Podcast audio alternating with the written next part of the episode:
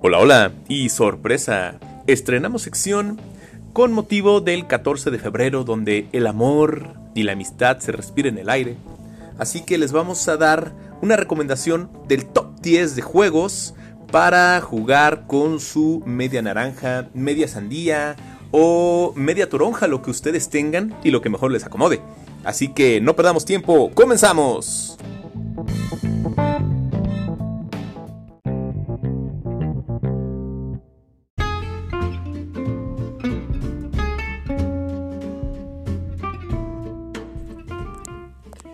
Y arrancamos con uno de los juegos favoritos por excelencia en cuestión de multijugador. Hablo de Mario Kart 8 Deluxe.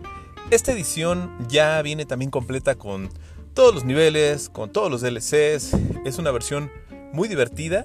Eh, la verdad lo recomiendo bastante. Y bueno, no tengo mucho que agregar de Mario Kart. Ustedes ya lo conocen. Es prácticamente un juego de carreras orientado para jugadores tanto casuales como hardcore gamers, entonces no se arrepentirán. Ese es el número 10. En número 9 tenemos A Way Out. Dicen, ¿ese cuál es?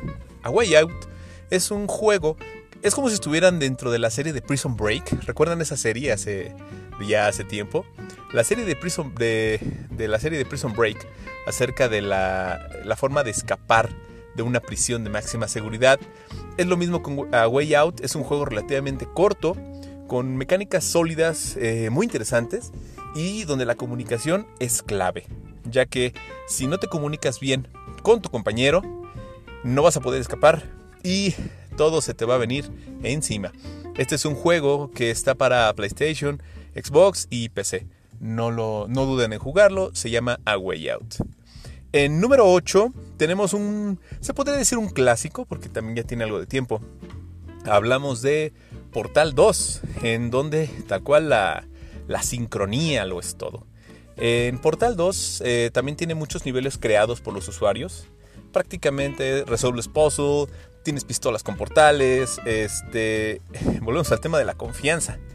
Este tipo de juegos son una prueba de cualquier relación, donde tú puedes entender la mente de tu compañero siempre y cuando estén eh, sincronizados. Eh, aquí tenemos para Xbox 360, para Play 3, para PC y se puede encontrar prácticamente en cualquier lado.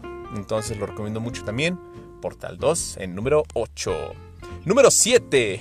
Ya nos vamos poniendo un poco más, más divertidos. Ahorita el número 7 es Rayman Legends. Rayman Legends, ustedes lo recordarán al buen amigo Rayman desde, desde los tiempos de Play 1. Eh, ahorita ha sacado juegos muy irreverentes, muy divertidos, muy coloridos. Y eh, uno de los últimos que sacaron, que es Rayman Legends, que está prácticamente para cualquier lado. Está para Switch, para Xbox, para Play. Y es una. Es uno de los plataformas eh, favoritos por excelencia. Aquí, eh, en cuestión de la destreza, es muy, muy. es muy divertido jugar con alguien más. ¿Sabes? Es divertido jugar solo, pero cuando juegas de dos, este juego es un deleite. Además de que en realidad pues no mueres al 100% porque si te pasa algo, te conviertes en un globo y te ponchan. O sea, es, un humor muy divertido, ¿saben? Eh, me recuerda mucho lo que, lo que en su momento fue Donkey Kong Country. Aquí lo multiplican por 100 la acción y pues bueno, unas gráficas que están para chuparse los dedos. Ese es el número 7. En número 6 tenemos a Cuphead. Ah, complicado y adictivo, así me levanté. Entonces, no tengo mucho que comentar de uno de los juegos más premiados eh, por la comunidad, eh, por la comunidad digo. Es eh, un juego muy divertido, pero es un juego muy desafiante. Es un juego también que se puede jugar en pareja, pero siempre y cuando tengan, este, ¿cómo se llama? Soporten la frustración, porque es un juego donde van a perder, y van a perder mucho. Entonces, solamente es un juego para tener paciencia, para aprenderse las mecánicas y eh, para no dejarlo. Es un juego donde entre más practiques, mejor te vuelves y es un poco más sencillo pasarlo todo.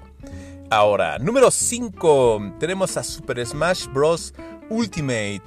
Un juego de peleas que unos dicen que no es de peleas, pero bueno, es un juego ya con mucha tradición Eh, yo recuerdo tal cual desde niño jugar Smash en, el 64. Ya la evolución con Ultimate, pues bueno, hay para todos los gustos, con una vasta cantidad de jugadores eh, a seleccionar.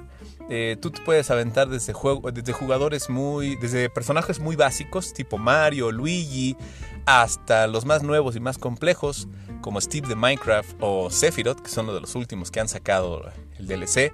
Todavía faltan personajes por anunciar este año, así que es un juego que tiene. Eh, tuvo mucho pasado y tendrá mucho futuro. Entonces yo lo recomiendo bastante, muy adictivo, bueno para jugar con la novia, con el amigo, con los amigos, porque también el multijugador es lo que le llama la atención. Ya cuando llegas a uno de ocho personajes, donde todo se vuelve una locura, pues bueno, ustedes me dirán. es, muy divertido. Super Smash Bros. en el número 5. Número 4, otro juego de Nintendo. En este caso, Super Mario Party. Super Mario Party tiene diferentes entregas. Tiene entregas desde eh, Game Boy Advance, si mal no recuerdo, tiene, ya tiene mucho tiempo. El primero fue de 64. Y la versión de Super Mario Party para el Switch es una versión también muy completa, muy compacta en realidad.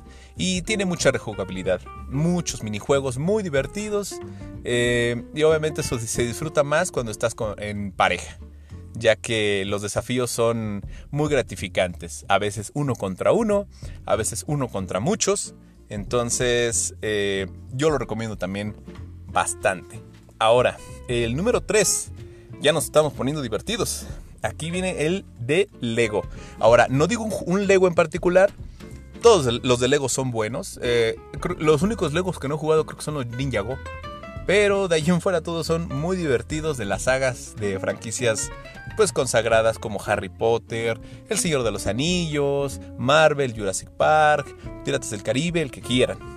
El que yo les recomendaría en particular para que vean eh, lo divertido que es jugar en pareja sería el del Hobbit.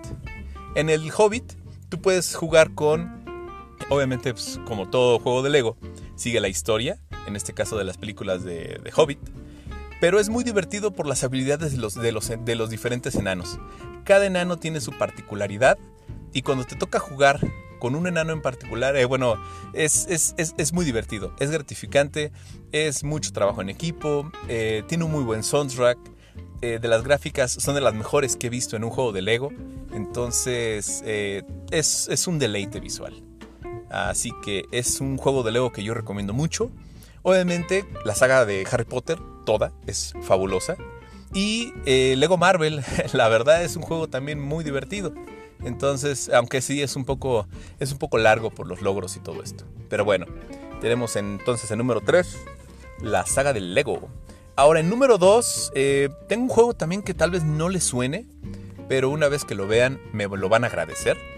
El juego se llama Trin 4 así como lo escuchan. Es un juego también que es hasta cierto punto de culto.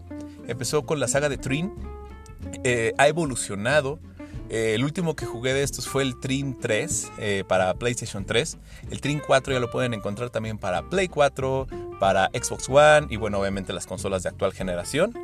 es un juego cooperativo, es un juego también de, de destreza, de habilidad y de resolver puzzles. jugando de entre dos es un juego que lo recomiendo ampliamente. Cada personaje tiene habilidades muy específicas. Hay guerreros, hay este, cazadores, asesinos, etc. Pero es muy divertido. Es un humor muy, muy fable. No sé si lo ubican también. Entonces, créanme, si lo llegan a ver, si lo llegan a buscar, no se van a arrepentir. Y terminamos este pequeño podcast con el número uno eh, es un juego en el cual yo no esperaba mucho, pero de repente lo conocí y dije, qué pasada me estoy dando. Hablo eh, de nada más y nada menos que de Overcook 2. Overcook 2 es la, obviamente, segunda parte de esta pequeña franquicia de Team, 17. Es un juego donde tú eres un cocinero y vas sirviendo órdenes que te van llegando. Entonces, eh, la premisa es muy básica y cada nivel, cada mundo vas explorando para preparar platillos cada vez más complejos. Lo primero que preparas es sushi, solamente sashimi, cortando eh, solamente un pescado, pero ya la cosa se va poniendo más compleja. ya de repente te van pidiendo pizzas, de repente te están pidiendo asados. Y en los DLCs, que también tiene, eh, tiene Overcooked 2, te van pidiendo cosas ya, eh, cosas un poco más difíciles de, de hacer. Y entre dos es divertidísimo. La verdad, lo recomiendo muchísimo, ya sea el uno contra uno, el uno contra varios, jugar en línea, todo se disfruta. Eh, tal vez la única desventaja es jugar en línea porque últimamente no he encontrado mucha gente, eh, digamos, en los servidores, pero eso no le quita que por lo menos el multiplayer local es una maravilla. Ahora, en el Xbox, bueno, imagino que también en el Play, se puede jugar de cuatro jugadores con dos controles. Es un poco difícil, es un poco complicado porque es partir el control a la mitad, pero eso no le quita que lo puedas jugar con tu pareja, con tus amigos, con tus primos, con tus hijos. Es una diversión para toda la familia.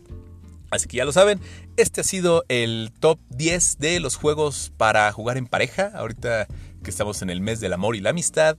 Así que ya lo saben, eh, denle una oportunidad, pruébenlos, chequenlos y espero que estas recomendaciones los hagan sonreír en estas temporadas. Así que gracias por escuchar, nos vemos hasta la próxima, mm, bye bye.